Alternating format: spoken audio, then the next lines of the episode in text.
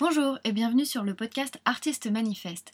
Toutes les semaines, je reçois des artistes dont la pratique nous permet d'appréhender des matières variées, une interdisciplinarité des formes, leur réalité sociale et économique. Je souhaite également faire part d'une histoire de l'art féministe, inclusive et décoloniale. Pour cela, des historiens et des historiennes de l'art ou d'autres professionnels de l'art en galeries, musées, centres d'art nous aideront à comprendre des critiques et théories historiques et artistiques peu mises en valeur, ainsi que d'en apprendre plus sur leur engagement pour améliorer la visibilité et la condition des artistes. Bonne écoute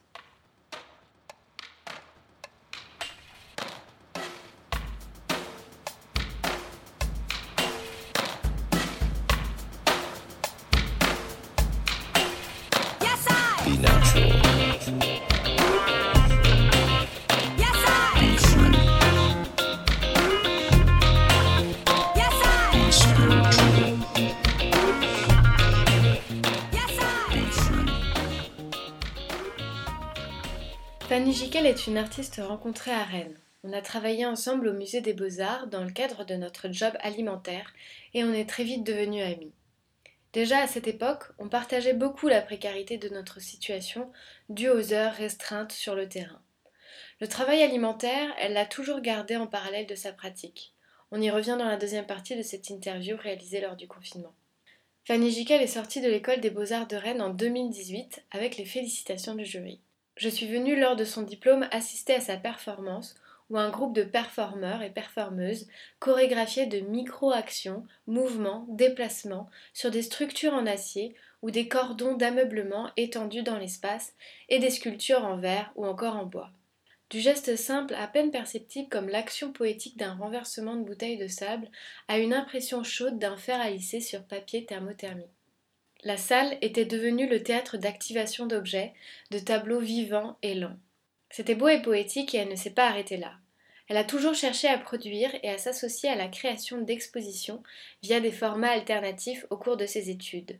Comme co-organisée avec Anouk Chardot une exposition dans un kiosque vide de la ville de Rennes, place de la République. Je lui avais d'ailleurs écrit un texte que vous retrouverez sur le site. Vous allez voir, Fanny est aussi rigoureuse à l'emploi des mots et à la formulation de ses idées qu'à concevoir et chorégraphier ses performances. Elle n'est pas du genre révolutionnaire. Elle a un rapport essentiel au monde et aux gens, à la matière et à la nature. Chercher l'essence du déplacement ou du langage dans la formulation d'une grammaire du feutre ou d'une gestuelle sémaphorique, par exemple, se retrouve dans le travail qu'elle a effectué au cours de sa résidence qui a eu lieu cette année au Centre d'art Passerelle à Brest. On va en parler plus en détail. N'hésitez pas à aller checker l'article dédié sur le site artistemanifeste.fr où vous retrouverez les références et visuels de ses œuvres, ou alors son Instagram ou son site internet. Bonjour Fanny, merci beaucoup d'avoir accepté mon invitation pour discuter de ta pratique, des conditions de travail en résidence et de ta perception du monde de l'art. Pour commencer, peux-tu nous expliquer un peu plus en quoi consiste ta pratique? Bah, Merci Adélie déjà pour cette invitation qui me fait très plaisir. Donc, euh, je crée plutôt des environnements à l'intérieur desquels j'expérimente la présence du vivant, la relation à la performance de manière assez longue, dans des temporalités, je veux dire, assez, assez variables, mais plutôt longues, ou en tous les cas qui ont des systèmes de, répétition. Et mes environnements sont des sculptures, des installations, mais qui génèrent des espaces avec différents éléments qui vont pouvoir changer de statut en fonction de leur activation ou non. Et, je m'interroge principalement sur des situations plutôt ambiguës entre l'intimité et, l'impersonnel, le, le, public et l'intime, qu'est-ce qui est intérieur et extérieur, mais aussi des liens un peu plus ambigus entre ce que l'on pourrait dire la réalité et le rêve, ou même de la douceur à la violence. Et en fait, j'essaye de réunir au sein de mes installations des conditions d'apparition pour créer ces situations-là donc après, mon travail se nourrit principalement de sociologie et notamment du concept d'interaction, qui est quelque chose d'assez défini, par exemple, avec un, sociologue comme Erving Goffman. Et mmh au sein de mes performances, je travaille plutôt avec des, des sortes de scénettes un peu décomposées, des bribes de situations qui vont être très chorégraphiées et qui vont ensuite être enchevêtrées les unes par rapport aux autres de manière un peu plus libre et plus improvisé pour pouvoir aussi créer une ambiguïté sur ce qui appartient à la représentation ou pas. Et après, il y a des motifs euh, rythmiques, des motifs gestuels qui vont revenir et qui euh, sont proches de la lenteur ou de l'immobilité. Et ça, c'est quelque chose d'assez important pour moi, car j'essaye aussi d'inviter le spectateur à, prendre le temps, euh, à prendre le temps avec nous, les performeurs, pour pouvoir aussi tout simplement ralentir le rythme, mais aussi créer des images, des images qui peuvent être proches du tableau vivant, qui sont des arrêts sur des gestes qui, pour moi, ont une portée psychologique ou émotionnelle euh, forte. Et j'espère que ça, ça peut être un moteur aussi de, réflexion en fait chez le spectateur. Et c'est vrai que pour moi, je, considère vraiment le temps et l'espace euh, comme une matière que les corps vont venir sculpter. Sans ça aussi parfois que je me sens proche d'un univers euh, scénique. Mais j'ai quand même un fort rapport à la sculpture et c'est plutôt de là d'où je viens vraiment. Et toutes mes, enfin, toutes mes pièces en général démarrent justement plutôt d'un envie fort de, réalisation spatiale, d'une réalisation plus culturelle, et euh, vont en tous les cas être écrites aussi euh, et se composer en lien par exemple avec le corps ou avec euh, une sensation, un texte, un geste, un film, une lumière, quelque chose qui, qui m'inspire, que je viens aussi combiner, et dans une visée poétique qui est toujours aussi un peu, un peu politique tout de même. Et, voilà un petit peu ce que je peux, ce que je peux dire. Et c'est vrai que pour moi aussi, il y a un élément important dans, dans ce rapport à, la performance, à l'activation, c'est aussi de montrer que les œuvres ont un potentiel de transformation et qu'elles ne sont pas figées en fait dans une forme ou un type de monstration précis, mais qu'elles ont un, certain usage dans un autre moment. Je pense que c'est aussi un peu un refus de voir parfois les choses avec une seule façon d'être ou d'exister. Est-ce que tu peux nous, dire un peu plus comment tu en es arrivé à la performance? Oui. la performance est arrivée assez naturellement. En fait, je m'intéressais en troisième année à l'école des beaux-arts à l'installation en général et mes installations, j'essayais toujours de faire en sorte qu'elles soient pas figées, qu'elles restent assez ouvertes dans, une, dans un potentiel de déplacement des objets ou dans une reconfiguration. Elles n'étaient jamais présentées pareil. Il y avait des matériaux, des sculptures, mais leur monstration changeait à chaque fois et elles étaient souvent tenues dans une sorte de précarité entre un temps de montage et de démontage. Donc il y avait vraiment cette envie que les choses soient pas immobiles et de mouvement. Et petit à petit, j'ai commencé à réaliser des sculptures qui étaient plutôt transportables, qui étaient aussi modifiables. Mmh euh, par exemple, j'avais travaillé sur le principe de l'octavo, euh, qui euh, est une figure pliée en 8, qui peut se, reconfigurer un peu à la manière des sculptures de Ligia Clark. Et, euh, ça, ça a été quelque chose d'assez moteur, l'idée que un objet puisse comme ça se transformer. Ensuite, j'ai travaillé avec des cimaises sur roulettes et puis petit à petit aussi j'ai intégré les roulettes, donc il y avait vraiment cette volonté de déplacement.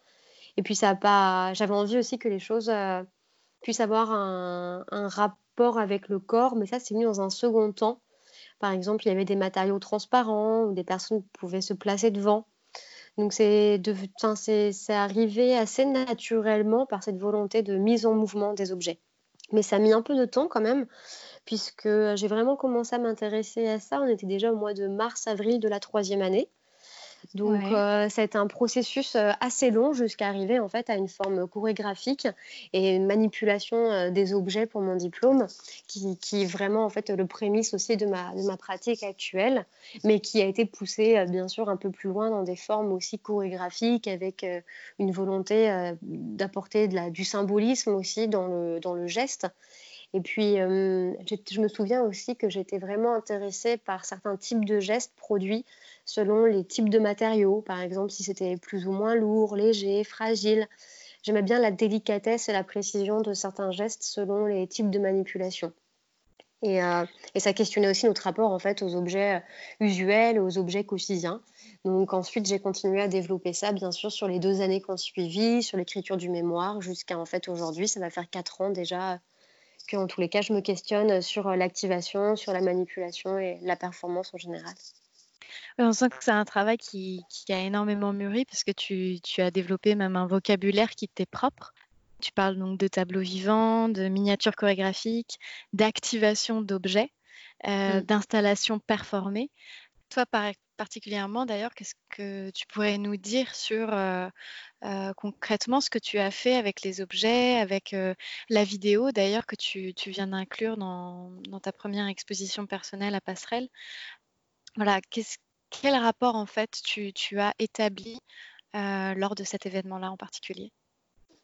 Mmh, Je pense que mmh, là, le rapport, il était effectivement dans certains usages des objets mais des usages qui, étaient, qui sont très minimales, qui sont très simples. Et c'est vrai que je tends de plus en plus à travailler les gestes, les actions vers des détails. Et ce qui est un peu, enfin quand je dis des détails, c'est vers des gestes très précis. Et ce qui est un peu différent ces derniers temps, c'est que la place du chorégraphique dans mon travail est de plus en plus importante.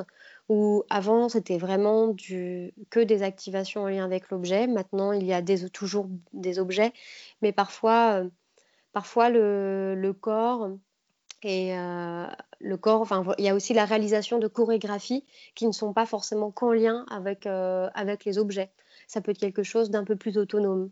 Par exemple, dans ma pièce Crossroad, je, il y a une chorégraphie qui est une chorégraphie uniquement des mains et du visage qu'on réalise à, deux, l'une en face l'une de l'autre, mmh qui est presque une sorte de de, chorégraphie comme ça, miroir, très précise, où on vient réaliser des actions sur le visage l'une de l'autre.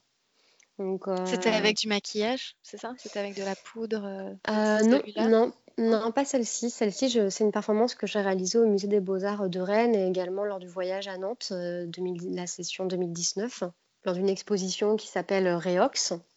Et c'est une performance où presque la chorégraphie fonctionnait un peu comme un, un, palindrome où on exécutait les mêmes gestes l'une sur l'autre dans une sorte de boucle aussi un peu hypnotique. Et euh, là, pour l'exposition euh, donc réalisée euh, à Passerelle, je me suis emparée d'un langage qui s'appelle le langage sémaphorique, qui est un langage qui était utilisé par les marins pour communiquer uniquement par leurs bras ils tenaient en fait à bout de bras un drapeau. Chaque lettre de notre alphabet latin est traduite en un mouvement et pour moi, ce langage, qui est un langage maritime, était à même de pouvoir parler de la relation de l'homme à la mer, que j'ai approfondie à travers différentes lectures, dont on va peut-être pouvoir reparler, que ce soit par exemple Aude maritime de Fernando Pessoa, qui a été une matière très importante pour moi, puisque j'ai extrait en fait des vers de, de, ce poème pour pouvoir les traduire en langage sémaphorique. Est-ce que tu peux peut-être tu peux peut-être revenir sur ce rapport à la mer? Que, tu, que tu as établi justement dans ce cadre de, de la résidence? Tu avais un environnement qui était qui est Brest, enfin voilà, et du coup, est-ce que tu, peux peut-être nous parler un peu plus de la manière dont tu as amené ces choses-là Donc, lorsque je suis arrivée à passerelle, donc à Brest. Lorsque j'avais déjà postulé en fait à l'appel à candidature, j'ai tout de suite été intéressée par le fait que Brest soit une ville portuaire, soit une des, premières villes portuaires, et euh, qui ait cette sensation un petit peu de bout du monde. Comme moi, je vis aussi sur le territoire breton, c'est vrai que quand on parle de Brest, on a vraiment l'impression que c'est l'extrémité, et c'est vrai que c'est l'extrémité la plus loin en fait euh, de la France vers l'ouest. Euh, et, cette sensation-là dans la ville, elle est assez présente. Les conditions météorologiques aussi sont très physiques et obligent à un certain, euh, comment, un peu de résilience aussi vis-à-vis de ces conditions, en même temps un peu de brutalité, à être toujours un peu, un peu secoué aussi par, par Avec ces conditions-là. Oui, c'est très très, ouais, c'est vraiment très fort. Surtout que j'ai, voilà, j'ai été là-bas de novembre à février, donc euh, c'est en plein hiver, donc il y avait d'autant plus de pluie. Et ce qui m'intéressait, ce qui m'intéressait, voilà, en arrivant là, c'était cette sensation un peu, un peu de, de, bout du monde. Et, et puis, comme je m'intéresse aux moyens de communication non, non, verbaux de manière générale, qui puissent porter sur la question du langage, mais aussi du geste, du vêtement, j'ai commencé à faire des recherches sur un langage qui serait à même de parler de la mer et peut-être de la relation du corps à la mer. Et j'ai découvert le langage sémaphorique, qui est un langage utilisé, enfin qui était principalement utilisé par les marins. Euh, et en fait, c'est un langage où euh, chaque lettre de notre alphabet latin est traduite en un geste et euh, qui n'utilise que les bras. Et pour moi, les bras, déjà, c'est un axe social Donc je trouvais que déjà cette utilisation-là était intéressante puisqu'elle oblige le reste du corps à vraiment s'ancrer aussi dans le sol.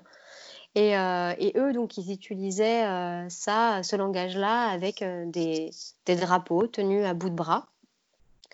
Et j'ai voulu me réapproprier ce langage-là, à la fois graphiquement, donc à travers une œuvre, quand on arrive dans l'espace d'exposition, c'est une grande phrase en acier qui mesure 12 mètres et euh, c'est écrit euh, Je veux partir avec vous partout où vous êtes allé.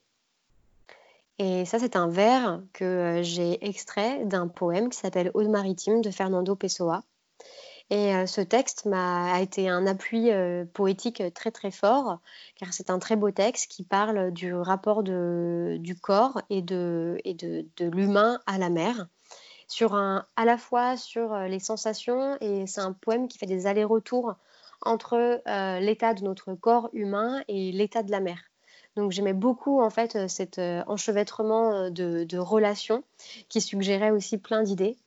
Et j'ai extrait des vers. Enfin, je ne sais même pas moi qui les ai extraits, puisqu'en fait, j'ai fait une première sélection d'une cinquantaine de vers que j'ai présentés aux dix performeurs avec qui j'ai pu travailler, qui sont des étudiants de l'école des beaux-arts de Brest, qui ont chacun sélectionné un vers, le vers qui leur était le plus intime, le plus proche qu'on a ensuite traduit ensemble et qu'on a travaillé euh, ensemble pour euh, la traduction en langage sémaphorique et l'apprentissage. Et ça, ça, c'était dans le cadre, euh, c'était dans le cadre d'un workshop, c'est ça?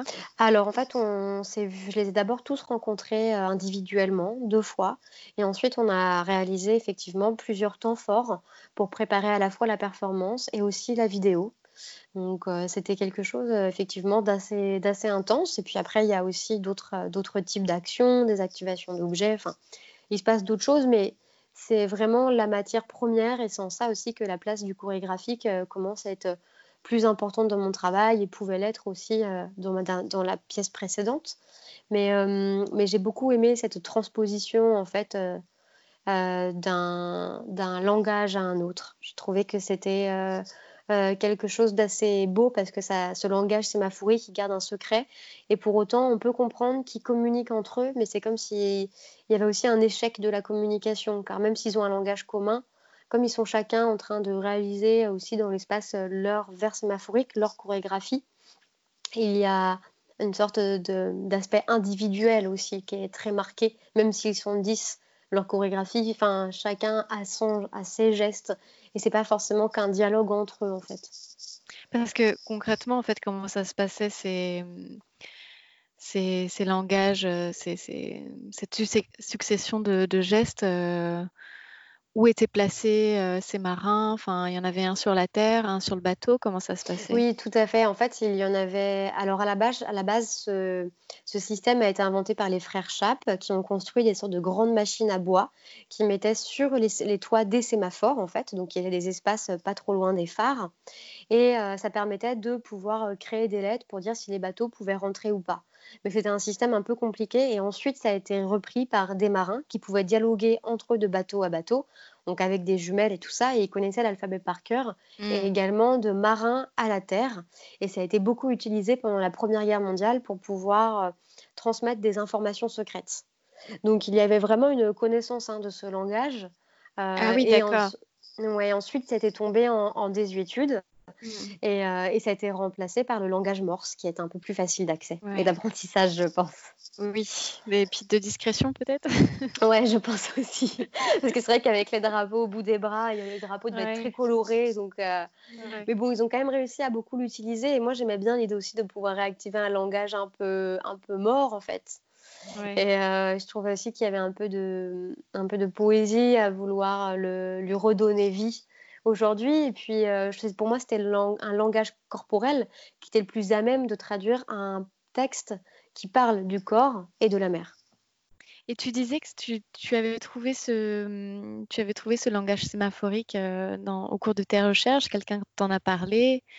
Euh, comment c'est venu à toi en fait? Non, c'est vraiment en faisant des, recherches en fait sur les différents espaces euh, aux alentours euh, de Brest. Et puis en me renseignant davantage aussi euh, parce qu'au début j'avais d'autres idées, tout ça sur les phares. Et c'est petit mmh. à petit que j'ai découvert ces espaces-là. Je me suis demandé en fait quelle était la différence entre, entre les phares et les sémaphores. Et voilà, c'est venu au fur et à mesure jusqu'à jusqu'à prendre connaissance de cet alphabet et de pouvoir aussi découvrir une sorte de potentiel chorégraphique assez fort. Et sur Internet, on peut voir en fait hein, cet alphabet très simplement et ces petits bonhommes qui font des gestes. Oui, et puis l'aspect graphique aussi, puisque finalement, comme tu en parlais avec la barre en métal, ça, ça, forme quelque chose d'assez graphique finalement. C'est très graphique et puis justement j'y voyais vraiment un potentiel sculptural, chorégraphique et puis en lien aussi avec déjà mes aspirations plus sculpturales qui sont, on va pas dire forcément minimales, mais qui sont assez assez fines, assez, dans des formes assez aussi géométriques, assez précises. Donc le, vocabulaire était, déjà là. C'était une matière en fait qui était très forte pour moi et très inspirante. Mmh et ça t'a permis aussi de faire donc une nouvelle vidéo, enfin une, vidéo en fait, une de tes premières finalement.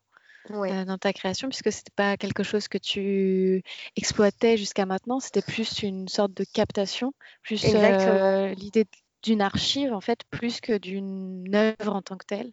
Même si aujourd'hui beaucoup d'œuvres d'archives euh, deviennent un peu des œuvres en tant que telles. Toi, tu, avais vraiment ce désir de d'aller directement dans l'environnement et de bah, créer euh, cette chorégraphie avec les gestes face à la mer. Tu peux nous en parler un peu plus aussi, peut-être même de tes inspirations. Euh, tu t'es inspiré d'un cinéma en particulier, enfin de réalisateurs qui ont pu te, te parler voilà. Mmh. Eh ben, en fait, l'envie de faire un, film est vraiment venue de l'analyse de mes anciennes euh, performances, pièces que je pouvais filmer. Euh, et, en fait, petit à petit, je me rendais compte que parfois, ça devenait presque des objets autonomes et que ce n'était pas forcément si fidèle à l'ambiance, à l'atmosphère générée par la performance. il y avait souvent un côté, un, un aspect un peu plus hermétique ou euh, Enfin, ça avait du mal, voilà, comme, comme souvent les captations de performance, et c'est difficile en vidéo, en fait, de pouvoir rendre la réalité de ce qui s'est réellement passé. Et, euh, et euh, j'ai commencé à avoir justement euh, envie de pouvoir travailler la vidéo, mais plus en gardant mes inspirations liées au tableau vivant. Donc euh, toutes les vidéos sont en plan, enfin tous les plans sont des plans fixes qui sont presque des sortes de petites capsules euh, autonomes et euh, qui sont juxtaposées les unes aux autres, mais sans une narration précise et dans un ordre qui n'est pas forcément consécutif. C'est plus un ordre qui va être poétique entre des jeux de couleurs et des jeux de formes liés au paysage. Et hum, quand je suis arrivée à Brest, euh, j'avais vu euh, ultérieurement La cicatrice intérieure de Philippe Garel. Et ça, c'est un film qui m'a beaucoup marqué. Je trouvais que euh, c'est un film qui a été réalisé avec peu de moyens et en fait, les dialogues sont des dialogues presque, enfin, sont improvisés en fait entre les personnages et donc ils sont que deux ou trois en général. Et c'est quelque chose qui m'a qui m'a vraiment, euh, vraiment marqué. Je trouvais les plans très beaux et je trouvais aussi que le rapport du corps dans ces plans fixes, euh, transformait complètement l'image et euh, donc j'avais un peu ça en tête, mais j'étais pas j'avais pas forcément, tout de suite, l'objectif d'une vidéo ou des images toutes faites. Mais par contre, ça faisait longtemps que j'avais déjà en tête des bribes de sculpture et que j'arrivais à les projeter dans le paysage. Et ça, c'était vraiment une première fois, mais je connaissais un petit peu le paysage maritime euh, brestois, euh, voilà, en, amont, étant pas trop, enfin, de la région aussi, enfin pas trop loin, on va dire. Et, euh, en arrivant à Brest, les premiers jours, je suis partie sur, la, sur le paysage, en fait, enfin sur le, territoire de Crozon qui est euh, une région, donc le parc d'Armorique, qui est une région euh, protégée. Et c'est magnifique. Et j'ai vraiment eu un coup de cœur sur les paysages et j'ai commencé par faire une sélection de paysages. Euh, une sélection voilà, de, lieux qui me plaisaient. Et ensuite, j'ai invité mon amie et photographe Organe Allaire à me rejoindre sur la création de cette vidéo, car elle, elle a un regard photogénique très fort. Et ensemble, on a pu sélectionner des paysages et elle m'a apporté aussi une assistance, une aide technique très importante, que ce soit euh, euh, par l'énergie qu'elle pouvait générer euh, avec les performeurs, mais aussi par son regard plastique sur les plans et aussi par sa rigueur donc, et sa technicité. Donc on a pu travailler ça. Et, en fait, ces, ces, vidéos, ce film présente soit des sculptures qui sont présentes dans l'exposition, mais les présente en les mettant en relation avec le paysage. Donc, par exemple, pour la sculpture dont je parlais tout à l'heure, qui fait 12 mètres, il y a un fragment qui veut dire avec vous, qui est qui, qui est superposé à la ligne d'horizon. Donc il y a un plan où il y a juste deux personnes qui sont à chaque extrémité du plan. Le plan est divisé en deux parties avec le ciel et la mer. Et il y a cette sculpture euh, qui est une sculpture euh, qui mesure 1m50 de mètre, donc euh, très fine avec juste ces lettres sémaphoriques qui viennent former différents types d'angles, juste des angles ouverts avec deux, deux, tubes en fait en, métal. Donc, je ne sais pas si je suis très claire, mais toutes les photos vous pouvez les voir sur mon, sur mon site sur mon Instagram. Et, elles sont, et cette sculpture est superposée comme ça à la ligne d'horizon. Donc ça me permettait aussi de pouvoir euh, créer euh, du lien avec le paysage. Et puis euh, il y avait aussi l'envie que ce langage sémaphorique sorte de l'espace d'exposition et soit vraiment une adresse à la mer. Et pour continuer à, travailler sur ce lien entre le corps et la mer, la, bande son aussi derrière, euh, est en fait euh, un son de respiration donc euh, du groupe, donc des dix performeurs ensemble, d'inspiration et d'expiration qui rappellent le bruit de la mer. Et c'est même difficile de, savoir s'il s'agit de souffle ou s'il s'agit de la mer qui fait des, allées, des allées et venues en fait sur le sable. Donc voilà un peu ce que je peux dire pour cette vidéo. C'était une première fois dans le paysage. Je ne sais pas si, euh, si je recommencerai, mais peut-être, parce que ça, aussi ça a aussi l'avantage de pouvoir euh, fabriquer euh, des pièces dans une, autre forme de rapidité, une autre forme de production, des choses aussi qui, ont, qui ne sont pas, pas la même matérialité, et ça c'est intéressant. Et puis de pouvoir aussi questionner le geste performatif dans d'autres types d'espaces que le White Cube. Et ça c'est vraiment ce qui a été le plus intéressant pour moi.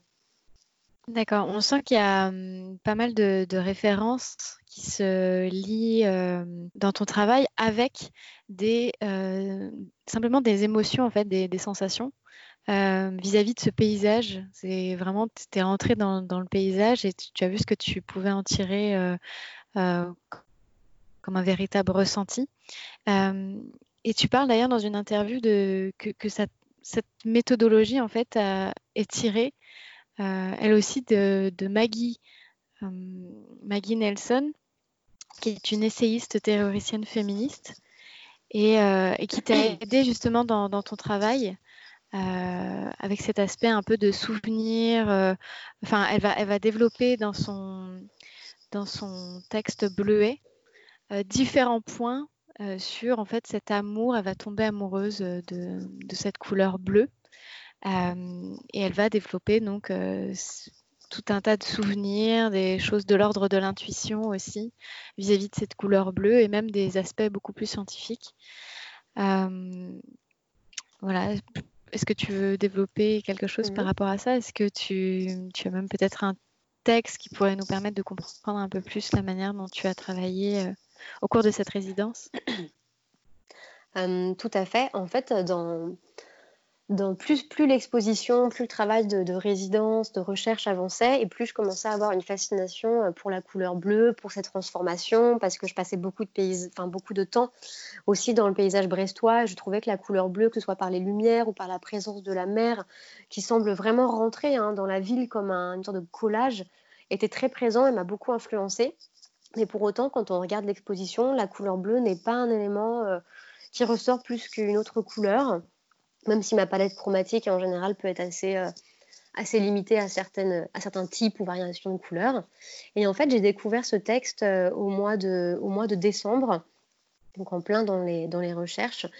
Et euh, ça a été vraiment une source d'inspiration importante parce que ce qui est assez agréable dans ce texte, c'est donc que, en fait, elle vient créer des liens entre voilà, plein de, domaines différents et qui ne s'est pas forcément hiérarchisé. Et c'est plein de, fragments qui sont assemblés à travers un processus de numéros. Donc euh, ça va du texte numéro 1 à peu près 200, euh, voilà, 200 240. Et, euh, et j'ai bien aimé cette façon dont on passait en fait d'une idée à l'autre à travers ce point de rencontre qu'est la couleur bleue. Et effectivement, ce processus de pensée mentale, c'était enfin, un peu de, collage aussi, je le trouvais assez libre et, et, je trouvais qu'il créait des liens poétiques et plein de niveaux de lecture différents. Et je me suis beaucoup retrouvée dans, cette, dans ce type en fait de, de façon de, de penser ou, ou, de, rapport, de rapport au monde, de rapport aux choses, parce que ça permet de faire des associations aussi poétiques entre les choses et de créer créer des liens, créer des, images en fait fortes. Mm. Euh, et, effectivement, j'aimerais bien vous lire, euh, vous lire euh, des, petits extraits. J'ai sélectionné trois courts extraits. Vas-y, je te laisse. Alors, numéro 105. Il n'existe pas d'instrument pour mesurer la couleur. Il n'existe pas de thermomètre de la couleur. Comment pourrait-il en être autrement puisque la connaissance de la couleur dépend toujours de la perception individuelle? Ce qui n'a toutefois pas empêché un certain Horace Bénédicte de Saussure d'inventer en 1789 un appareil nommé cyanomètre, avec lequel il espérait mesurer le bleu du ciel. Numéro 106. La première fois que j'ai entendu parler du cyanomètre, je me suis figuré une machine compliquée, pourvue de cadrans, de manivelles et de boutons.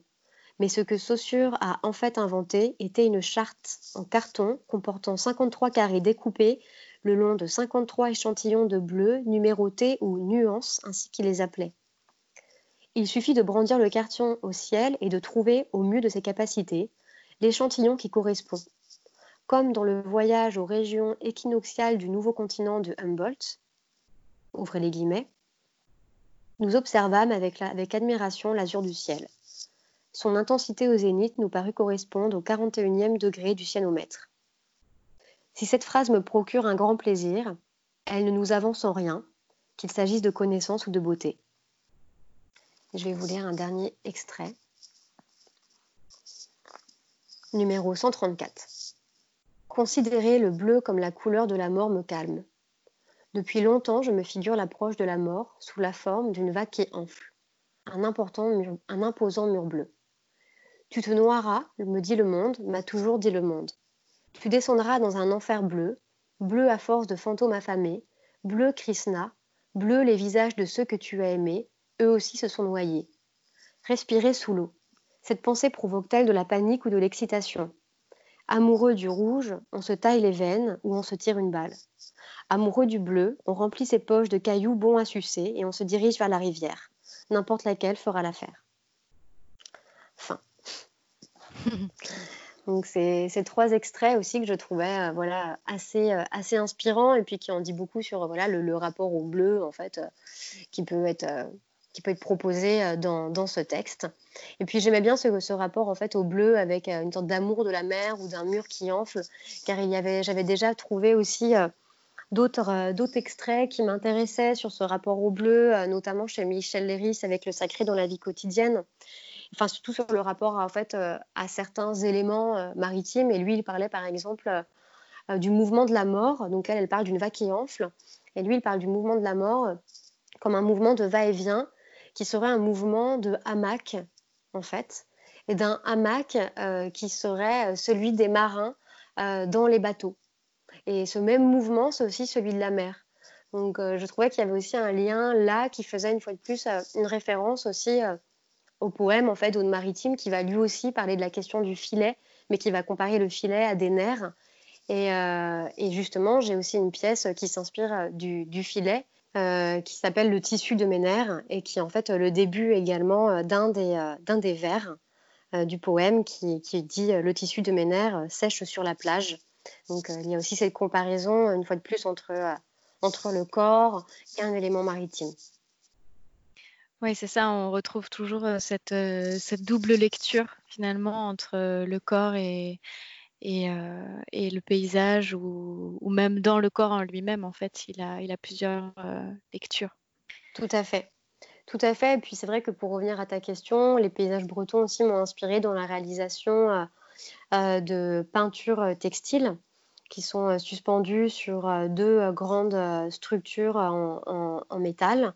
Et ces peintures textiles sont aussi des drapeaux que les performeurs portent dans la performance, mais pas tout le temps. Et en fait, par la façon dont ils sont accrochés, décrochés, ça reconfigure toujours l'installation. Et, des...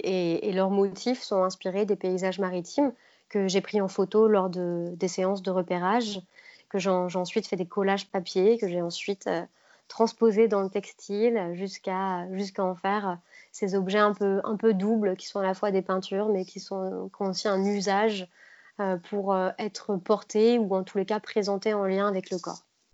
D'accord. Alors merci beaucoup Fanny pour cette super présentation de ton travail. C'était très très riche.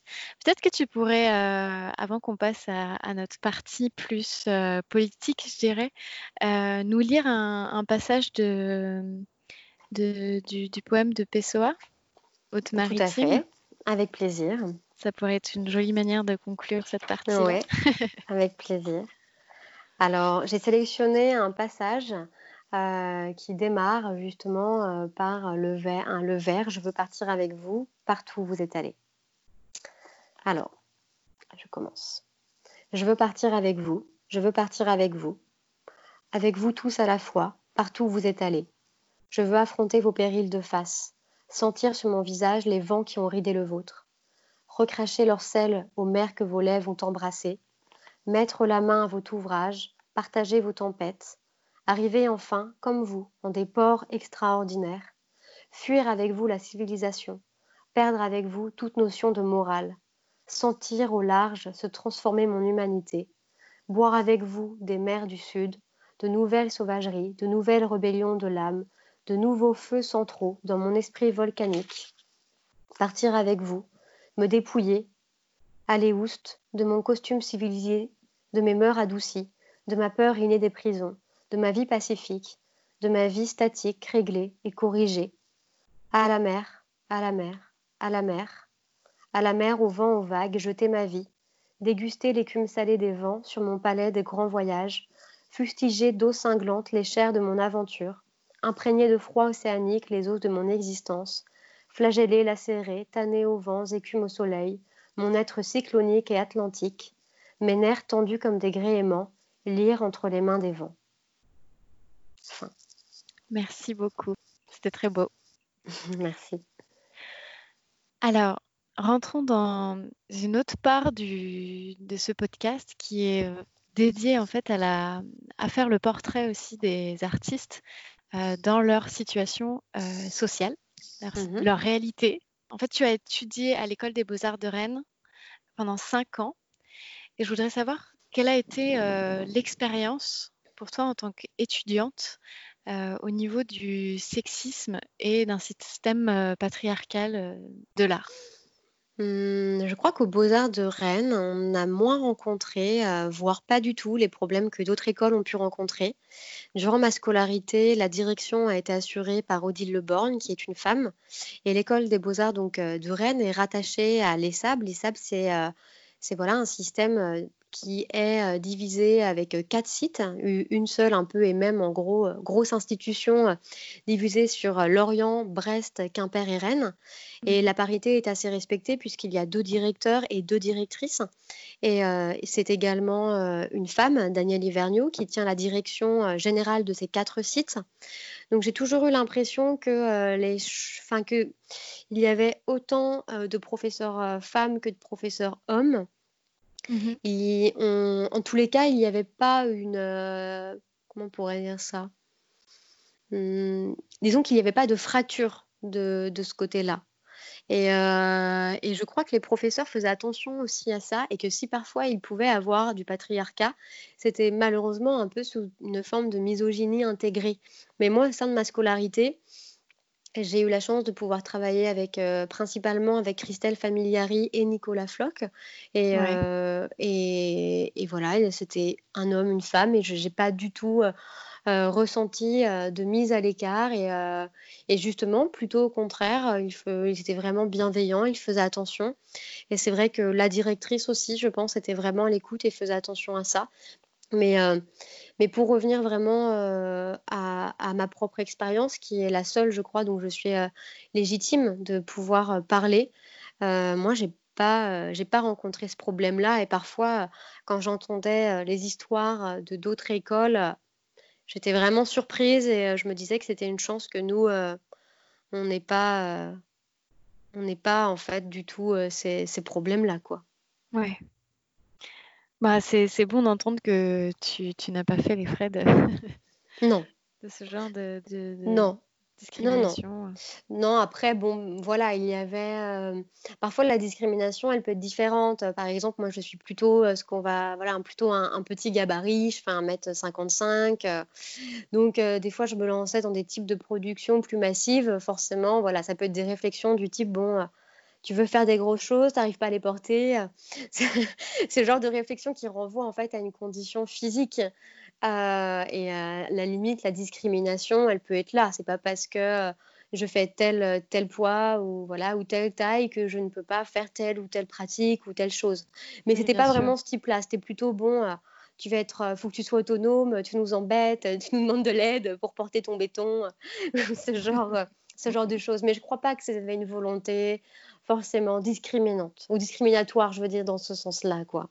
Je Ouais, suis pas sûre que ce soit forcément lié à, lié à mon genre, en tout cas. d'accord.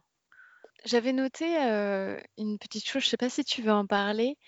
Quand j'ai regardé un peu les, les étudiants diplômés de l'École des Beaux-Arts de Paris, je me suis rendu compte en faisant un peu des recherches, en regardant les pratiques de chacun, que qu'il y avait peu en fait d'artistes, voire pas trop d'artistes racisés.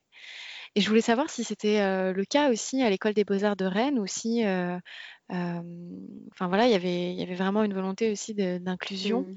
Parce que on s'était fait la réflexion aussi avec une amie que même dans les cours d'histoire de l'art, par exemple à l'école Louvre, il y a très peu de personnes racisées dû à un système, enfin voilà, qui, qui serait vraiment à remettre en, en question. Et je voulais savoir si c'était la même chose dans, à l'école des beaux-arts de, de Mm. Rennes. Alors, avant de répondre à ta question, je voudrais juste dire également, pour ce que je disais avant, que je ne, je ne dis pas que les discriminations euh, du genre n'existent pas aux Beaux-Arts de Rennes. Je dis juste que moi, je ne les ai pas euh, rencontrées oui, parce que je ne voudrais pas euh, étouffer la parole de certaines qui, malheureusement, auraient pu, euh, auraient pu en rencontrer au sein de ce même établissement. Et, euh, et pour répondre à cette question-là, effectivement, il y a peu, voire très peu, de personnes, euh, racisées. Donc après, il y a quand même des échanges Erasmus qui vont permettre euh, de pouvoir accueillir d'autres, types de populations. Mais, sinon, pour parler clairement de couleur ou d'ethnie, non. Il y en a peu, même s'il peut avoir voilà, des, des élèves qui vont venir plus des pays de l'Est et tout ça, mais on, mais après, je, je- je sais en tous les cas qu'il y a une forme de discrimination positive, donc euh, qui essaye de se mettre en place pour pouvoir euh, justement euh, valoriser la présence de personnes racisées au sein de ces écoles qui sont majoritairement Mm. composées de personnes blanches. Et, euh, et ça, c'est quelque chose, je pense, qui, qui est en train de se développer. Et après, bah voilà, ça correspond aussi en fait à, à qui s'adressent les écoles d'art, à quel statut social et comment est-ce qu'on fait rentrer telle ou telle personne, euh, comment on donne aussi l'accessibilité en fait. Euh, tout simplement au, euh, au, au- au métier de la création, au milieu de l'art euh, ou de l'art contemporain. Je pense que c'est plutôt, plutôt ces questions-là. Et Mm. il y en a, il y en a très peu aux Beaux-Arts de Rennes, comme j'ai pu aussi en faire le constat dans majoritairement les écoles en France. On peut le voir aussi dans les expositions, puisque même dans les Oui, expositions, quand certaines institutions énoncent présenter la création française actuelle, sans parler forcément française, la création en général, on a l'impression que ça se limite à, à quelques endroits dans le monde. ouais, c'est ça. C'est un peu comme les, les artistes euh, femmes qui ont été euh, invisibilisées jusqu'à aujourd'hui alors qu'elles étaient là. hein. Oui, tout à fait Euh, c'est euh, qu'est-ce qu'on leur donne comme place et, et aussi, oui, comme tu disais, les, comment leur donner la parole aussi euh, À quel moment est-ce qu'on met en place des dispositifs pour euh, euh, savoir qu'ils existent? Déjà, même avant de se poser la question de l'apparition médiatique, ou en tous les cas de l'intérêt qu'on peut te témoigner, il y a aussi ce passage dans lequel je suis actuellement de sortie d'école récente. Et en fait, ce moment où on va aussi te donner ta chance pour pouvoir euh, développer un travail euh, qui euh, va pouvoir te permettre de t'immerger complètement dans ta production et de ne pas être sur un modèle de faire voilà plein de choses en même temps, de pas pouvoir forcément être ultra présent et être complètement dans la chose, car tu es partagé entre un petit début de projet là, autre chose là, répondre à des appels à projets dans lesquels tu pas pris, travailler pour payer ton loyer, tu pas forcément d'atelier. voilà, c'est un système aussi, c'est pour moi quand on sort de l'école aussi, ce moment-là en fait qui est un peu qui est un peu difficile et dans lequel il faut trouver des compromis euh, et, réussir à trouver des choses qui vont permettre euh, soit d'être subventionné, soit d'avoir un peu d'argent ou euh, de pouvoir à un moment être sélectionné déjà pour qu'on puisse donner ta chance. Et c'est vrai qu'au sein mmh. des institutions, bon, il y a beaucoup, il y a, des, il y a des excellents curateurs qui font ce travail en profondeur d'aller chercher et de donner leur chance à des jeunes artistes qui ont parfois pas forcément des CV avec plein d'expériences. Et puis il y en a d'autres aussi où c'est vraiment uniquement que par moyen de communication et, plus par du réseautage. Euh, dans le bon sens du terme comme dans le mauvais sens, mmh. et qui vont pas, qui vont en fait invisibiliser d'autres. Et c'est vrai que des fois, c'est ça qui est très dur, c'est que parfois, moi, je vois qu'il y a un travail qui est très médiatisé et, euh, et je vois pas plus sa légitimité en termes qualitatifs euh, qu'un un autre travail que je vais trouver incroyable, mais qui n'a pas, euh, qui n'a pas de visibilité ou très peu. Donc euh, ça aussi c'est difficile et parfois c'est un peu euh, ce travail aussi de, sélection, que ce soit pour les appels, enfin les résidences, les expositions. C'est pas toujours mmh. évident. Je pense que voilà, des fois aussi on peut être commissaire et puis se rattacher en fait à au fait que bon bah l'artiste en question, on hésite entre deux, lui il a un meilleur CV, bon bah on peut davantage compter sur sa communication ce genre de choses. J'ai l'impression qu'en fait euh, tout ça ça peut créer un consensus qui euh, tend à visibiliser des pratiques. Et puis des fois il y a aussi des questions de mode, il y a des choses qui vont se trouver euh, très à la mode ou alors des, des cercles d'artistes ou d'amis plus influents. Et, effectivement, ça en met beaucoup, euh, beaucoup de côté. Puis là, la question des modes me semble assez présente. Après, je sais qu'aujourd'hui, euh, quand on regarde mmh. des choses sur Internet et tout ça, après Internet, voilà, nous propose le même type d'artiste. Donc ça peut, on peut aussi se dire ah on voit que ça en ce moment, alors qu'en fait non, euh, toi sur ton ordinateur, tu vois qu'un autre type d'art en ce moment. Donc c'est très, je crois que c'est un peu, c'est un peu complexe effectivement. Mais déjà pour moi la la, question, sans parler des personnes qui ont des carrières plus avancées, c'est vraiment ce moment clé de sortie d'études, le moment où tu peux trouver des opportunités pour pouvoir aussi bien te consolider en tant que jeune artiste dans ta pratique. Donc voilà, réussir à la développer, euh, se poser euh, voilà, différents types de questions, d'enjeux qui sont différentes de l'école. C'est vraiment très différent, la sortie d'école. Et en même temps aussi, bon, bah, ces enjeux qui sont des questions économiques, comment je produis, où est-ce que je produis, quand on n'a pas forcément d'atelier ou pas forcément d'outils. Et pour toi, comment ça s'est déroulé pendant tes études, à la sortie de tes études Comment est-ce que tu as fait pour jongler avec tes cours, ta pratique, ton travail alimentaire? Euh, quelle stratégie as-tu mis en place à la sortie de tes études pour avoir des expositions euh, ou même éventuellement des aides? Alors, euh, moi, j'ai toujours travaillé durant ma scolarité, de la première à la dernière année. Je travaillais en boutique de vêtements entre 10 et 15 heures par semaine. Et puis après, je travaillais plus le week-end, pendant les soldes, ce genre de choses, les vacances, tout ça. Donc, après, j'ai aussi eu la chance d'avoir un emploi en tant que vacataire au musée des beaux-arts. Donc, ça me permettait de rester, en tous les cas, dans un domaine qui me demandait moins en termes de changement euh, d'identité, puisque j'étais vraiment différente quand je travaillais en boutique de vêtements, surtout dans le domaine du, semi-luxe. Donc euh, ça, c'était vraiment plus, plus agréable par la suite. Mais en fait, euh, ça me permettait, je regrette pas du tout, parce que même si c'était... Bon, de toute façon, j'avais pas le choix, mais d'un point de vue économique, mais même si des fois, bon, euh, c'est un peu fatigant, ça me permettait aussi d'être vraiment plus efficace quand j'étais à l'école. Comme je savais que je pouvais être que trois jours euh, ou trois jours et demi ou des fois un peu moins, bon, il y avait vraiment euh, l'envie de d'être d'être là, de faire, de travailler. Donc ça, en fait, c'était bien. Et puis, ça m'a habitué à gérer mon économie de manière un peu précaire, c'est évident. Mais disons que à la sortie de l'école, lorsque j'ai continué mon même emploi, bah pour moi, ça n'a pas changé grand-chose d'augmenter un peu mon nombre d'heures, hein, parce que comme j'avais toujours travaillé, je ne me suis pas retrouvée déboussolée en faisant 20 heures. Ou, euh, voilà, pour moi, c'était euh, déjà, j'étais déjà habituée, disons. Et puis à la sortie, j'ai eu la chance de pouvoir partager l'atelier avec mon ami Vincent Michael Vallée, donc qui est artiste également. Et voilà, ça tombait plutôt bien. La personne avec qui il avait un atelier partait. Donc j'ai pu, j'ai pu profiter de cet espace-là.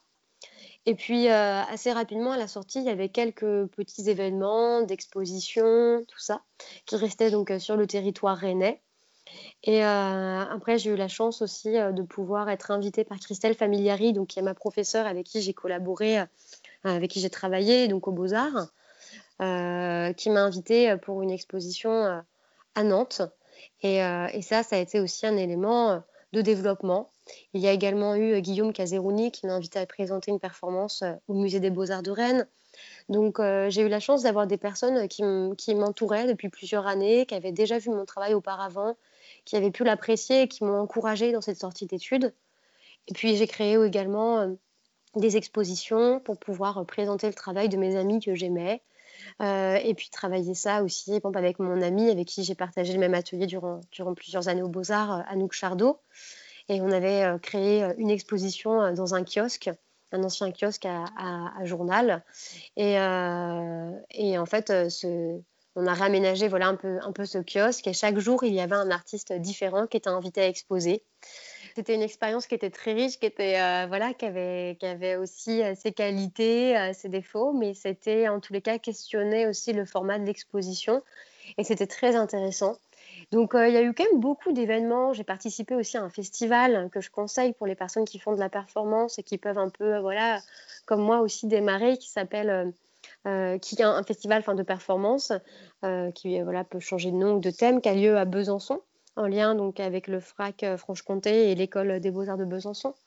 Donc, c'était très intéressant comme expérience. Et puis surtout, j'ai postulé en fait à beaucoup de choses, beaucoup, beaucoup de choses. J'ai eu beaucoup de refus mais c'est parce que j'avais vraiment envie euh, de comprendre euh, quelle est ma place. Parce que quand on sort de l'école, on nous dit, voilà, artiste émergent, jeune artiste. Et en fait, euh, en fait c'est enfin, vrai et faux, dans le sens où oui, on est artiste émergent, mais en fait, on n'a vraiment encore émergé, on est juste tout juste diplômé. Et un diplôme, c'est oui, une sorte de légitimité, mais en fait, c'est difficile de comprendre à quoi est-ce qu'on peut postuler. Donc, j'ai eu tendance à vouloir postuler à plein de choses et à comprendre qu'en fait, euh, voilà, avec du recul, quand je regardais les personnes sélectionnées, bah non, c'était des artistes qui étaient déjà sortis depuis quelques années de l'école, qui avaient déjà eu des projets, des expositions, qui étaient effectivement émergents, mais qui avaient déjà beaucoup plus émergé que moi, quoi. Donc, euh, donc je me suis dit, c'est pas, c'est pas grave pour moi. Euh, voilà, être artiste, c'est aussi une condition d'existence et c'est pas ça qui allait m'arrêter ou me décourager. Mais je me suis dit, ok, je continue aussi à faire des choses, à les documenter, à créer.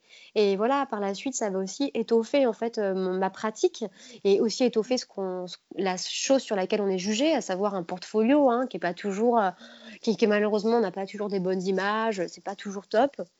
Donc, euh, j'ai continué, continué. Et puis euh, ensuite, j'ai eu la chance de pouvoir aussi un peu plus me développer euh, grâce à la résidence Les Chantiers menée par Document d'Artistes Bretagne et puis le Centre d'art Passerelle. Et, et, ça, ça a été voilà, ma première grosse, grosse expérience. Euh, et, je pense que c'est bien en fait de postuler à beaucoup de choses parce que, alors certains disent non, il faut chercher la qualité. Maintenant, j'aurais peut-être plus tendance à penser ça, mais en tous les cas, au début, moi, ça m'a permis de me faire un peu la main sur OK, c'est quoi répondre à un appel à candidature? J'ai passé beaucoup de temps à faire mon portfolio. Je réalise aussi des éditions à chaque pièce que, enfin, chaque performance installation que je fais. Donc, euh, comment je peux aussi présenter ces éditions-là, euh, comment on documente ce travail-là? En fait, ça m'a posé plein de questions annexes en, envoyant des appels à candidature. Et puis on se rend compte aussi que chaque appel est un peu différent. Parfois il y a une note d'intention. C'est quoi de faire une note d'intention? Comment est-ce qu'on parle d'un projet qui n'existe pas encore? Euh, Et ça, c'était en fait, euh, c'était en fait très bien. Très bien, et puis ça m'a permis aussi de me questionner, est-ce qu'il y avait des choses qui étaient plus euh, liées à l'arsenic qui m'intéressaient? Ou est-ce que c'était vraiment plutôt le domaine des arts plastiques? Donc c'est vraiment le domaine des arts plastiques. Et lors de la résidence, ça t'a permis d'avoir un cadre vraiment artistique, euh, avec un support euh, euh, technique, etc., mais aussi économique? Alors, tout à fait. Bah, déjà, c'était c'était, mmh, une expérience, enfin, professionnalisante. Déjà, le fait de pouvoir à un moment être pris au sérieux et d'être, d'avoir sa place légitime en tant qu'artiste et d'être présenté en tant qu'artiste et pas toujours en tant que jeune diplômé ou ce genre de choses. Donc, ça permet de pouvoir identifier un peu, sa place au sein de ce domaine. Et ça, c'était bien. Et puis aussi d'avoir, voilà, un soutien économique, à la fois pour réaliser, ma première exposition personnelle, mais aussi pour pouvoir vivre, être aussi délocalisé, c'est intéressant, ça apporte d'autres sources d'inspiration. Donc, pour moi, l'expérience a été géniale parce que en plus l'équipe était vraiment, était vraiment très bienveillante et très à l'écoute. Et puis avoir un espace de travail, avec autant de machines et puis avoir le soutien également de techniciens. moi, j'ai beaucoup travaillé avec Jean-Christophe Primel, donc, qui est le régisseur technicien de Passerelle. Donc, on a pu réaliser ensemble des, choses en métal, aller visiter des entreprises. Donc, effectivement, le soutien, le soutien à la sortie de l'école, pour ça, pour ça c'est énorme quand on a ces conditions de travail-là. Malheureusement, on n'a pas toujours la possibilité d'avoir une liberté pleine et entière quand on est artiste et auteur. On est obligé d'avoir un travail alimentaire à côté. Toi, ça a été le cas et c'est d'ailleurs toujours le cas au Musée des Beaux-Arts de Rennes. Mais je voulais savoir, dans cette situation du confinement, comment ça se passe exactement? Est-ce que tu as des aides? Est-ce que tu touches un chômage partiel, par exemple?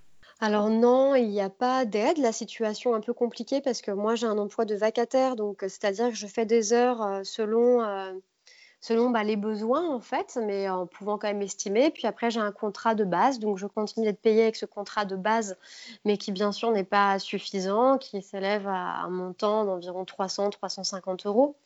Donc euh, la situation est un peu complexe parce que ne pouvant pas avoir de portée en plus de visibilité, je veux dire, sur le long terme, euh, bon, on se dit, OK, on peut tenir avec les économies, mais si ça dure encore un mois, bah, c'est pas possible. Donc, il faut trouver un peu des compromis. Après, la chance que j'ai, c'est que j'ai quand même été soutenue par Passerelle, car même si l'exposition, qui devait durer trois mois à la base, a duré que cinq, six semaines, et je devais faire un atelier, un workshop avec voilà des, avec des enfants. Et, et, en fait, toutes les personnes voilà qui avaient quelque chose, un événement comme ça de prévu et avec une rémunération d'argent aussi à la clé, on, a quand même, on a quand même la chance de pouvoir avoir la somme escomptée en modifiant le projet et en l'adaptant à la situation. Donc ça, c'est vraiment bien. Bon, ça, en tous les cas, c'est la chose la chose économique. Et puis après, bon, même si l'exposition est fermée, Passerelle continue de relayer l'exposition à travers euh, euh, euh, les réseaux sociaux et la communication, les médias. Donc, ça permet aussi symboliquement d'avoir d'avoir cet apport-là. Et puis après, bah là, nous, économiquement, on se pose beaucoup de questions sur euh, comment faire pour la suite, parce que c'est vrai que même si on a du temps et que c'est intéressant, en ce moment, je suis en train voilà, de réécrire un peu des textes, de penser euh, pour euh, voilà, des choses pour un futur projet, mais la situation est tellement gelée qu'on n'a pas les matériaux pour pouvoir les travailler, on ne peut pas aller à l'atelier.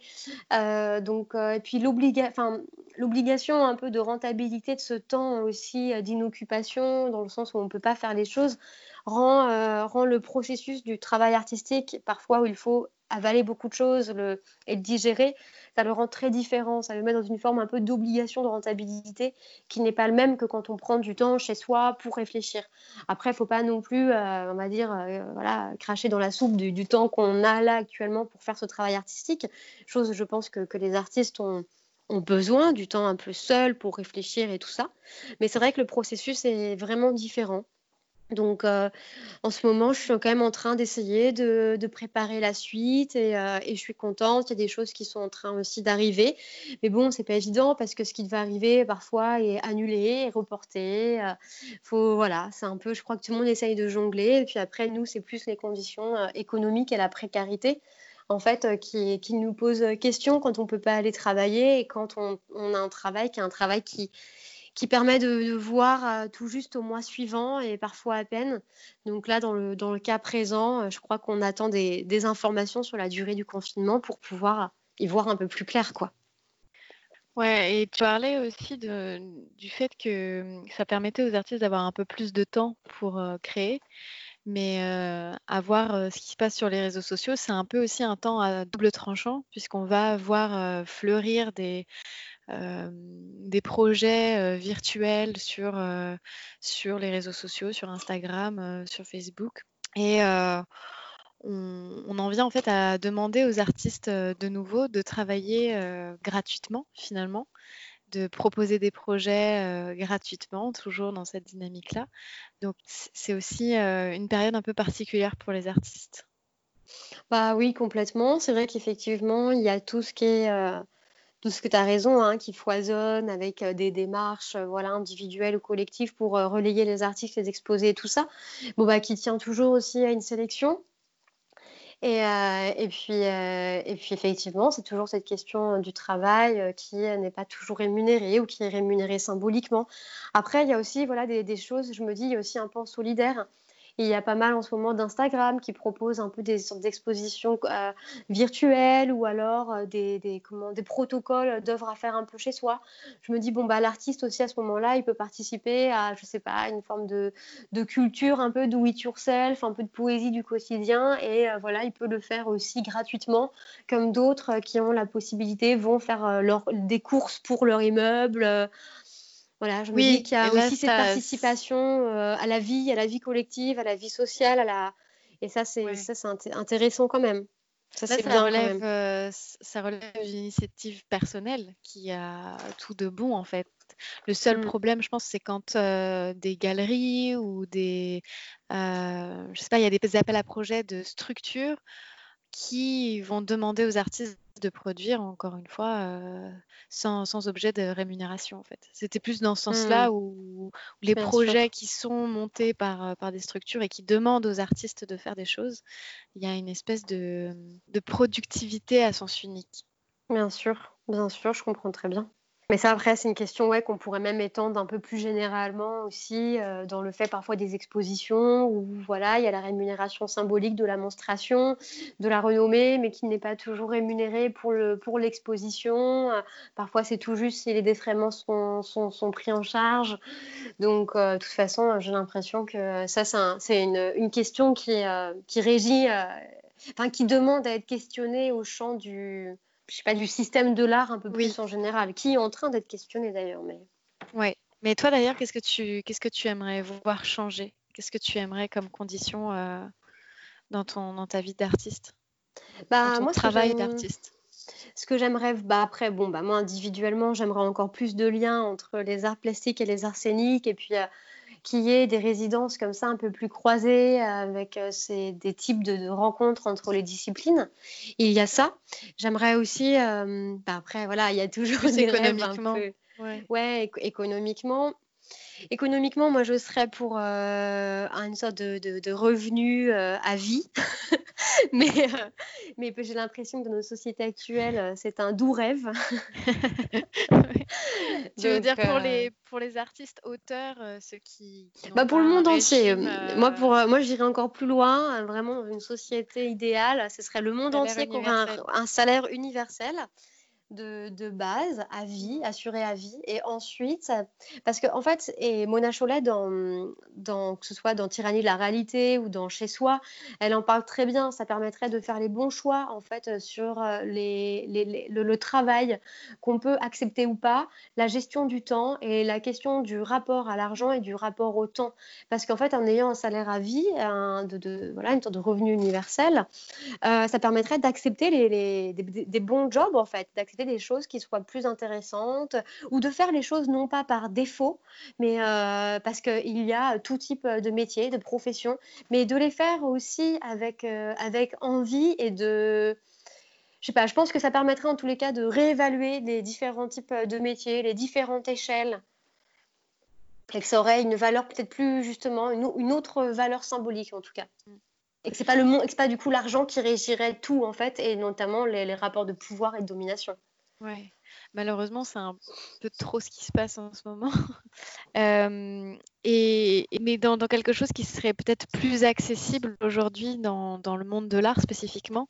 Euh, par exemple, si toi, tu venais à exposer, ou peu importe, euh, qu'est-ce que tu souhaiterais euh, aux artistes qui exposent dans les musées ou dans les galeries? Est-ce qu'il y aurait des conditions des contrats, des sortes de salaires ou des sortes de, d'aide, enfin même pas forcément parler d'aide, mais vraiment de salaire en fait. Pour moi, en gros, enfin pour moi, l'idéal, ce serait plus de pouvoir effectivement assurer toujours le statut de l'artiste avec un certain modèle qui pourrait ressembler peut-être au modèle des modèle des, des, des, interprètes ou des, des, personnes, en tous les cas, qui touchent le, l'intermittence ou quelque chose comme ça. Et encore, je ne sais pas, parce que c'est pareil, la question du produit, du nombre d'heures. En fait, je ne sais pas comment est-ce qu'on pourrait quantifier en fait ça, parce que on peut pas juger en fait un travail artistique sur sa réalisation plastique à la fin, parce que ça créerait en plus beaucoup trop de discrimination, encore plus, et aussi sur le nombre d'heures passées, qui n'est pas toujours une question de qualitatif quantitatif en fait. Il y a des œuvres géniales faites en une heure, d'autres qui peuvent être moins bien faites en une vie. On va, enfin, on va dire si vraiment je cherche à, à, généraliser le propos. Donc, euh, pour moi, c'est plus la question voilà, du, statut de l'artiste qui, j'ai l'impression, aujourd'hui est un peu mis de côté, doit un peu vivre avec pas grand-chose, être bien comme ça. Et en fait, malheureusement, ça peut créer euh, un impact réel sur le quotidien, un impact aussi sur euh, mentalement, un impact aussi sur le type de production proposée, sur le temps accordé. Et, ça, pour moi, c'est un problème. Et effectivement, pour moi, quand on expose, on devrait toujours avoir en fait une rémunération quand on participe à une exposition. Ça, ça me semble, euh, je pense que, je pense que c'est évident en fait à force de, faire les œuvres avec euh, des fois de l'argent qui n'est pas de l'argent voilà, lié à, ce qu'on a pu euh, gagner grâce à notre art, mais lié à ce qu'on a gagné avec un job qu'on appelle souvent alimentaire. et finalement, après, quand on l'expose, bon, bah, si c'est aussi gratuit, c'est difficile à un moment de pouvoir avoir un circuit économique avec des entrées et des sorties d'argent qui, est-ce que justement, quoi. Est-ce que justement, si on considère un peu plus l'œuvre euh, comme un produit, comme ayant une valeur économique, ça ne permettrait pas justement de faire changer un peu les mentalités sur ce système de l'art où euh, on a tendance, euh, par l'idée historique que l'on a de l'artiste, euh, de considérer euh, justement cette figure un peu à part de la société et qui vit sur ses propres moyens. Donc, de, alors, qu'on le voit très bien, l'œuvre d'art à un moment donné a une vraie valeur économique. Euh, elle peut dépasser des millions d'euros dans, mmh. dans des maisons de vente. Enfin voilà, il y a, y a, vraiment quelque chose de cet ordre-là. Donc considérer dans, les, dans les musées les, les artistes comme, presque comme des salariés un peu intermittents, comme tu disais, euh, et qui, euh, parce qu'on leur demande de, euh, de, on leur propose éventuellement de faire une exposition, que ce soit eh bien, en échange aussi d'une rémunération, comme on peut demander au, médiateur enfin, voilà, d'expliquer les mmh. œuvres. L'artiste est la source principale de l'existence d'un musée, donc d'un centre d'art. Donc en fait, c'est assez. Enfin, pour moi, de plus en plus euh, où je réfléchis à ça, je me dis que c'est quand même complètement paradoxal qu'on en vienne à justement évacuer l'artiste comme, euh, comme non-acteur en fait de tout ce mmh. système-là, juste comme une personnalité en fait, comme une figure qui vient juste bien sûr. Bien sûr, ouais, ouais, bah, je vois très bien. Et puis des fois, ce qui est un petit peu énervant aussi, ça peut être en fait le profit fait aussi sur l'artiste et sur sa production et laisser complètement l'individu de côté, comme si cette double casquette en fait aussi, elle avait, il y avait une vraie fracture entre voilà la, renommée de l'artiste. Euh, son art exposé, mais lui, en tant qu'individu, il n'a pas d'argent et ça, c'est pas grave. Donc, euh, moi, en tous les cas, qu'il y ait une idée d'un salaire, quelque chose comme ça, je trouve que ce serait vraiment, vraiment bien. Après, là où ça me questionne, c'est sur euh, qu'est-ce que l'on demande à l'artiste? Parce que si on lui dit à la, fin du mois, à la fin tu dois avoir produit une œuvre, il y a une exposition, etc. Mais si l'artiste à ce moment-là ne produit pas, n'a pas envie ou n'arrive pas ou je ne sais pas, est-ce qu'on va aller le juger sur la production de la même manière que dans une autre entreprise, on, juge un salarié, un salarié avec le travail qu'il a effectué. En fait, pour moi, ça pose aussi la question de la tâche à effectuer et faire de l'art, c'est pas le même travail qu'un autre travail. Par contre, peut-être qu'un modèle en fait économique euh, serait quelque chose effectivement, euh, effectivement bah, d'applicable et en fait, ce serait même souhaitable parce que j'ai l'impression que c'est de plus en plus précaire, de plus en plus dur. Et puis même en fait, ce qui est difficile, c'est que des fois, quand on dit qu'on est artiste, on a l'impression que être artiste avec cette liberté-là, etc., bah, ça justifie déjà un mode d'existence qui, euh, bah, suit les précaires, c'est pas grave. De toute façon, toi, tu as du temps. Et, et, en fait, on se rend pas toujours compte que même s'il y a ce rapport au temps, on est toujours aussi en train de travailler. Et, c'est juste en fait moi ça que je trouve très très déstabilisant. Et puis on sent bien que même le, modèle de travail qu'on a aussi, qui peut parfois être voilà je sais pas, être chez soi, travailler ses trucs, mais pas forcément avoir à la fin de sa journée une rentabilité euh, concrète. Peut aussi mmh. poser question aux yeux des autres et pour moi pose aussi beaucoup de questions sur un principe de modèle économique. C'est pour ça qu'en fait presque un revenu euh, attribué de base euh, sans qu'on aille justifier. Après, bien sûr, il ne faut pas que ce soit un système abusif, hein, il y aura toujours des justifications, mais quand, sans qu'on aille en tous les cas justifier chaque, chaque action, chaque chose qu'on fait, ce serait en fait effectivement, euh, l'idéal. Parce que après, c'est juste, pour moi, c'est juste cette question du, statut de l'artiste, du rapport au produit, qui n'est pas un produit comme les autres, qui est un produit lié au savoir, euh, lié à l'échange, lié à la culture, lié au service. Et, qui, a du. Enfin, pour moi, voilà, j'ai l'impression que quand on parle de ça, à chaque fois, on parle du produit, alors que c'est une question un peu plus de, statut. Désolée, je, me répète. Mmh. Ouais, je comprends. Ce que j'entends aussi, c'est que euh, comme dans l'entretien qui a été publié là euh, le 11 avril dans documentation.art euh, avec Aurélien Catin. Oui, bah oui, je l'ai téléchargé ce matin d'ailleurs, le livre, donc je vais pouvoir lire ça. Et et j'ai vraiment hâte de lire parce que c'est quelque chose avec mon ami justement qui nous questionne beaucoup, bien sûr, ce rapport à la précarité. Et puis c'est vrai que quand on est jeune artiste aussi, ça fait un peu peur parce qu'on se dit, OK, allez, on met toutes les chances de notre côté. Mais il y a un moment, en fait, ces pensées individuelles, euh, elles, sont gelées, elles sont pas intéressantes.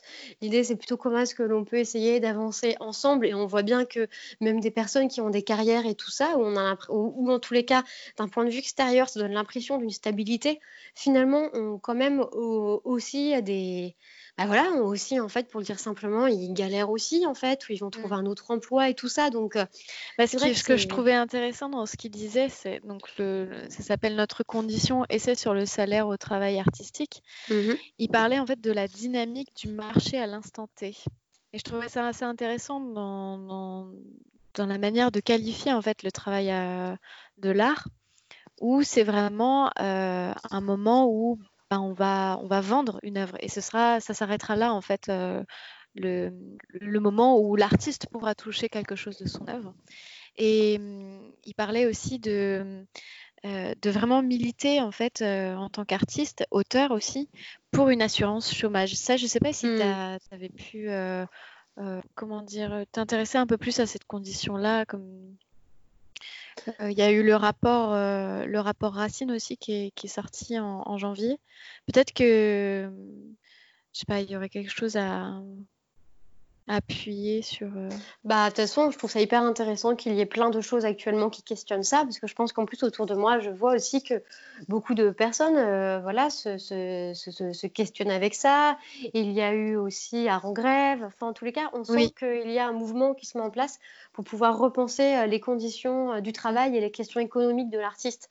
Et je pense que c'est vraiment essentiel parce que les choses, elles, ont, elles évoluent, elles ont évolué, et on ne peut pas rester sur des modèles passéistes ou trop, voilà, qui date d'il y a trop longtemps. Donc, euh, effectivement, je vais aller un peu plus voilà, me, renseigner sur, le, sur ce texte qui vient de, qui vient de, paraître. Après, ce, je ne sais pas si là, cette question du, du, chômage dans l'art, je ne sais pas là maintenant à chaud quoi en penser.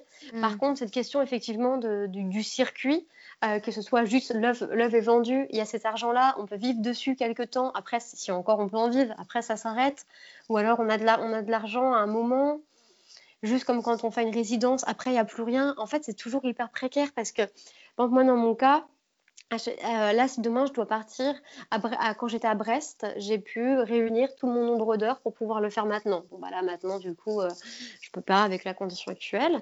Mais je, me dis, si là, dans mon contrat s'arrête bientôt, il va falloir que je trouve un nouvel emploi. Mais si dans six mois, j'ai une résidence à l'étranger, je dois encore quitter mon emploi pour faire une résidence d'un mois ou deux, dans laquelle on n'est pas toujours forcément bien payé, et après, je dois encore retrouver un autre emploi. Mais je fais comment? En plus, si je dois continuer à payer mon loyer et tout ça, et c'est vrai que des fois, moi, je me questionne vraiment et je me dis, mais comment ils font ces artistes-là? Mm. Est-ce qu'ils ont des rentes? Est-ce qu'ils ont de l'argent qui provient des familles? Est-ce que c'est un milieu qui est très aisé? Euh, c'est une vraie question qui peut sembler naïve, ou est-ce qu'ils ont beaucoup d'économies, ou alors il y a des artistes qui voilà, gagnent des prix, des fois ils ont 20 000 euros, ils vivent dessus un an, un an et demi, et, euh, voilà, et super, hein, mais, euh, mais ça, c'est pas tout le monde, c'est très loin d'être tout le monde. Donc, il y a aussi cette question en fait du, de, l'artiste qui est super difficile. Et c'est pour ça qu'avoir pour moi une forme de, de, revenu pour pouvoir continuer à assurer à la fois la vie et la production qui sont souvent intrinsèquement liées, ça me semblerait quelque chose d'idéal en fait. Merci beaucoup d'avoir écouté ce podcast. Faites-moi part de vos impressions et n'hésitez pas à partager ce podcast autour de vous. J'espère qu'il vous a plu. Vous pouvez le retrouver sur Facebook, Instagram et sur toutes les plateformes de podcast. L'épisode est également consultable sur le site internet artistemanifeste.fr. Un article y est rattaché où vous pouvez retrouver un condensé de la discussion accompagné de visuels et des références mentionnées au cours de l'échange. Je vous concocte d'autres articles en annexe. Je vous laisse parcourir tout ça. Sur ce, bonne lecture et à bientôt.